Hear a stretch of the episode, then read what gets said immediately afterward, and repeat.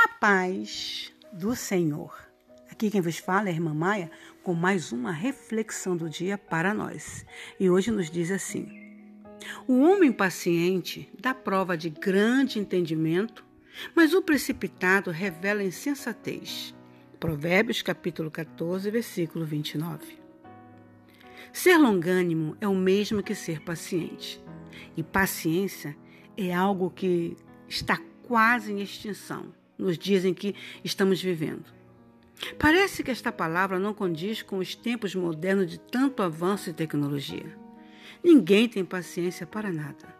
As pessoas se precipitam no agir e no falar. Não têm paciência para esperar algo ser processado. Não gostam de parar para ouvir alguém. E assim vão vivendo seus dias, atropelando tudo e todos, pois querem soluções para anteontem de forma quase automática e instantânea.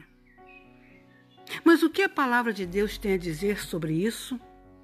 A Bíblia valoriza a longanimidade e classifica a pessoa paciente como aquela de grande entendimento, ou seja, sábia. Ser longânimo também é o mesmo que ser perseverante, como você sabe, perseverante é aquele que não desiste. Eu sei que você faz planos e tem expectativas sobre coisas que estão no seu coração. O que você tem esperado acontecer? Mas, principalmente, como você tem aguardado as situações mudarem? A verdade é que, sem paciência e sem a perseverança que vem da paciência, não conquistamos, não conquistamos aquilo que queremos. A precipitação nos conduz para caminhos errados, mas feliz será você perseverar com firmeza, buscando toda a longanimidade que há em Deus para aguardar o melhor que vem apenas dele. Pela graça você pode ser paciente, mesmo que hoje esta não seja uma característica do seu temperamento natural.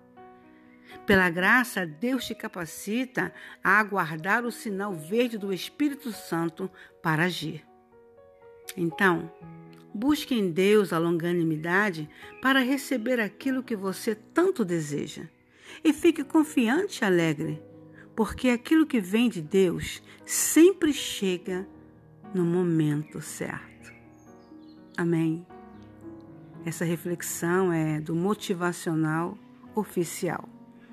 Eu digo a você: seja fiel até a morte, e o Senhor te dará a coroa da vida. E fiquemos todos na paz do Senhor. Amém.